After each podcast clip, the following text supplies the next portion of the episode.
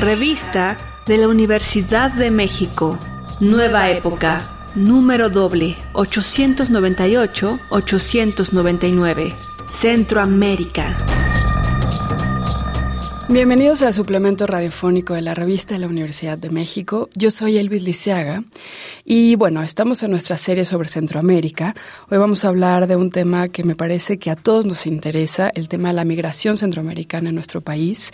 Y para eso vamos a conversar con Maggie Núñez. Ella es coordinadora del programa de asuntos migratorios de la Ibero y pues le vamos a preguntar cómo ha cambiado México con estas caravanas, con estos años de migración, las nuevas comunidades de migrantes que habitan en nuestro país. Y me interesa también preguntarle sobre eso que ahora se llama la nueva xenofobia mexicana contra los centroamericanos. Bienvenida Maggie, ¿cómo estás? Muy bien, muchas gracias por la invitación.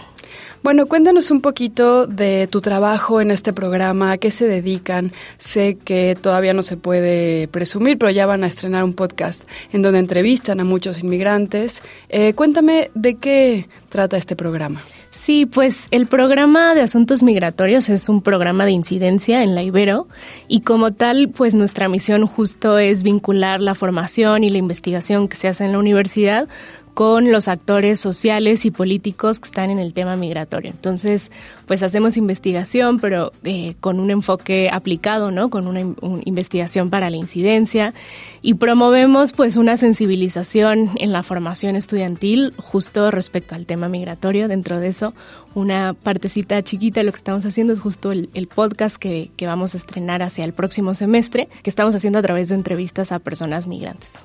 Creo que a partir de esta caravana migrante que llamó tanto la atención del público porque mediáticamente fue muy cubierta, descubrimos que había caravanas migrantes, pero en realidad hace miles de años había ya grupos pequeños y grandes de migrantes, familias, parejas, niños que migraban hacia Estados Unidos desde Centroamérica, haciendo de nuestro país un país de tránsito. Cuéntanos cómo ese descubrimiento, entre comillas, era una especie de fake news. Siempre estuvieron ahí. Sí, pues las migraciones, este, pues en realidad de Centroamérica hacia México y Estados Unidos tienen ya muchas décadas. De hecho, pues digamos que las primeras migraciones masivas o que se visibilizaron de manera más masiva fueron justo en los años 80, cuando estaban los conflictos armados en Centroamérica y, hubo comunidades enteras desplazadas de Guatemala, del Salvador sobre todo, hacia México eh, y Estados Unidos. Eh, después de eso, digamos que, que, empieza una migración más de carácter, entre comillas, económico, ¿no? De eh, hombres jóvenes solos, ¿no? Como esta idea más clásica de la migración, que justo su idea es llegar hacia Estados Unidos y atraviesan México y empieza a ser conocido como la migración a través del tren, empieza a ser conocido como la bestia, ¿no? Que, que es el principal transporte de las personas para llegar eh, desde la frontera sur de México hasta la frontera norte. Em, y las caravanas siempre han estado presentes como una forma, eh, digamos, eh, creo yo, como con una, una doble función. Por un lado, eh, una forma de las personas de protegerse en el camino, de, de migrar juntas y en ese sentido cuidarse durante el camino, pero también una forma de protesta política y de protesta social, ¿no? De, de hacer visible también su tránsito y de hacer una reivindicación durante su tránsito eh, pues de sus derechos como personas eh, migrantes, ¿no? Eh, digamos que desde mediados de la década del 2000 empezaron como las caravanas a organizarse de manera un poco más visible, acompañadas por defensores y defensoras de personas migrantes acá en México. Y justo fue en 2018 cuando eh, pues hay esta caravana que, que, genera un, digamos, como un efecto de viralización que se, se sabe como de manera masiva en Centroamérica de la convocatoria y esto genera, pues sí, como, como un efecto llamada muy importante que hace que, que pues fueron en esta primera caravana que llegó a mediados de octubre en, a la frontera sur de México en 2018, pues eran arriba de 7 mil personas, ¿no? O sea, hace que 7 mil personas de Honduras, Guatemala, El Salvador, Nicaragua lleguen a la frontera México. Eh, pues es como esta primera caravana que adquiere como justo, ¿no? Una visibilización mediática y política. Eh, creo yo principalmente porque se puso, ¿no? Como, como un tema de la agenda política electoral en Estados Unidos, ¿no? Y eso genera pues toda la atención mediática eh, en toda la región y en el mundo, ¿no? Que tuvo esta primera caravana. Pero efectivamente sí, las caravanas tienen muchos más años eh, antes que esto y, y la migración pues es una cosa que es desde el origen de la humanidad, ¿no? ¿Por qué se ve a la migración como un problema y no como un fenómeno. Sí, pues justo creo que es, ese es el, tema de, que se vuelva parte de la agenda política electoral, ¿no? La, la, migración es un fenómeno intrínseco a la historia de la humanidad desde sus orígenes eh, pero no cuando se inventan los estados, las fronteras geopolíticas y más recientemente, pues dentro de los debates y las disputas políticas electorales eh, en Estados Unidos, en México, en Centroamérica y en muchas otras partes del mundo, lo vemos también eh, con mucha fuerza en los últimos años en Europa, África. pues justo digamos que, que la migración se vuelve, creo yo, como el pretexto eh, para, eh, pues sí, ¿no? Hablar de temas como la inseguridad, la pobreza, la falta de empleo, etcétera. Pero digamos que la migración es como, como la punta del iceberg de estos fenómenos, de estos problemas que son estructurales y justo es un fenómeno social, político, cultural que se vuelve un problema dentro de esta agenda política electoral, porque eso, ¿no? Se vuelve como el chivo expiatorio para hablar de, es que si hay inseguridad es por las personas migrantes, si hay falta de empleo es por las personas migrantes, cuando no es así, ¿no? Estos son, pues en realidad, eh, discursos fáciles que, que, se politizan y que se mediatizan y viralizan de una forma, pues sencilla, pero en realidad, pues los problemas estructurales de desigualdad, de falta de empleo, pobreza, inseguridad, etcétera, pues son mucho más profundos y pues ahí sí que es un hecho en donde se ha estudiado, se ha demostrado que, que las personas migrantes no son, digamos, eh, quienes provocan estos problemas, pero pues políticamente es, es vendible, ¿no? El, el discurso. Además, muchas de estas comunidades migran por la violencia. Sería muy irónico pensar que vienen a causar violencia. Exacto, justo. La migración es, eh, por eso decía como la punta del iceberg, ¿no? Justamente la migración se da por, eh, pues, causas estructurales, porque las personas no tienen empleo, enfrentan situaciones de violencia.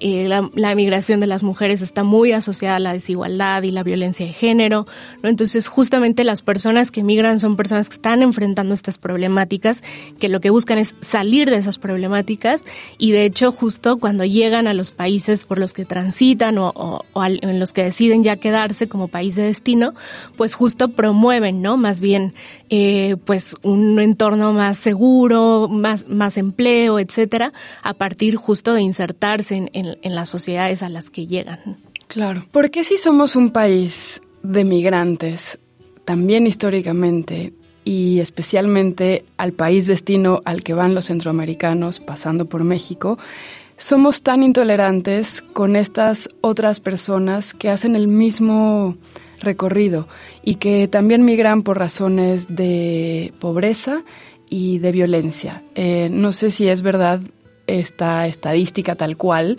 pero ahora más que nunca se migra en México de México a otros países por violencia. Eso eh, no era una razón tan de peso para la migración mexicana a otros países, especialmente Estados Unidos, como ahora.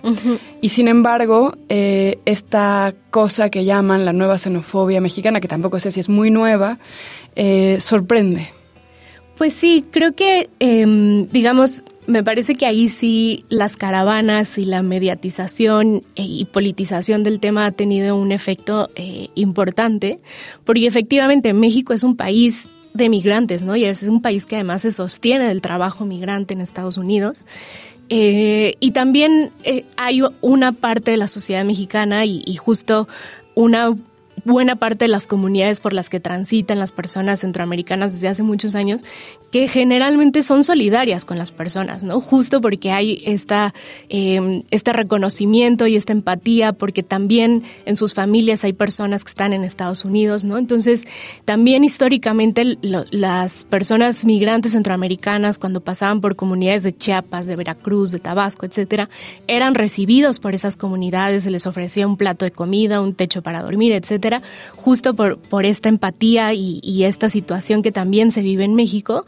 Eh, pero sí, eh, justo las encuestas que se han hecho y que han medido un poco, ¿no? El sentimiento de xenofobia hacia las personas extranjeras en México, centroamericanas en México, eh, sí se nota un cambio, digamos, antes de las caravanas y después de las caravanas, ¿no? Y creo que regreso un poco a lo que, a lo que estaba diciendo antes sobre cómo la migración ha sido utilizada políticamente y mediáticamente para eh, encontrar una salida fácil a problemas que a todas y todos nos preocupan, ¿no? Como la inseguridad, como la falta de empleo, eh, cuando esto no, no necesariamente en los hechos es así, ¿no? Pero política y discursiva y narrativamente se vende así, ¿no? Entonces, Creo que em, pues esta, esta mediatización y esta politización del tema eh, de manera negativa ha tenido este efecto y ha sacado a relucir en México, creo yo, un racismo que es mucho más profundo y estructural que antes no era tan visible, ¿no? Pero que justamente con,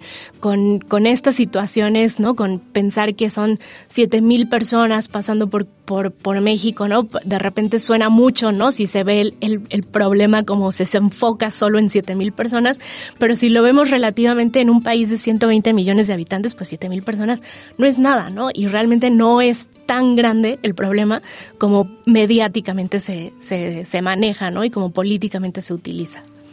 En este ánimo por romper esta narrativa politizada negativa del migrante como el enemigo, o del migrante como la competencia, el que te va a quitar el trabajo, por ejemplo, ¿qué es lo que ustedes le preguntan a los migrantes en el podcast en el que estás trabajando?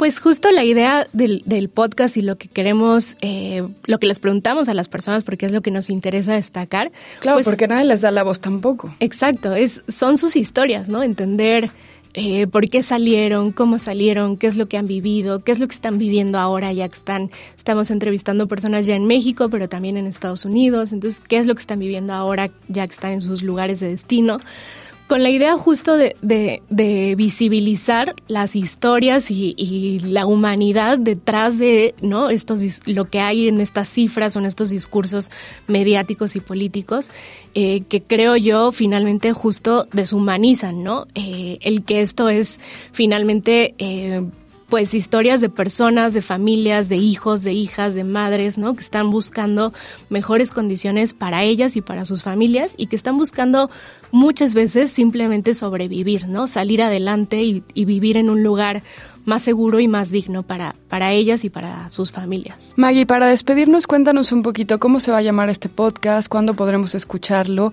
y cómo ha sido para ti escucharlos. El podcast va a salir hacia finales de septiembre, principios de octubre.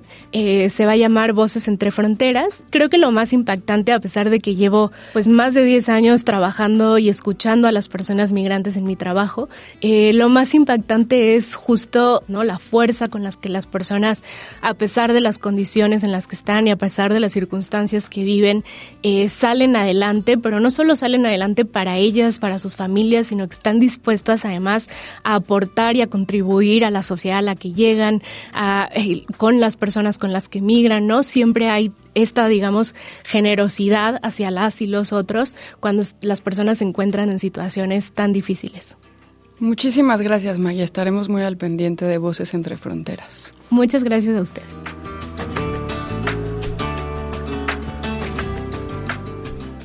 Hemos llegado al final de este programa. Si quieren leer más sobre Centroamérica, les recomendamos consultar la versión gratuita de la revista en nuestra página web www.revistadelauniversidad.mx. Recuerden también que pueden comprarla en librerías de la UNAM, en Educal, en El Fondo y en otras librerías. Y se pueden suscribir si nos escriben a suscripciones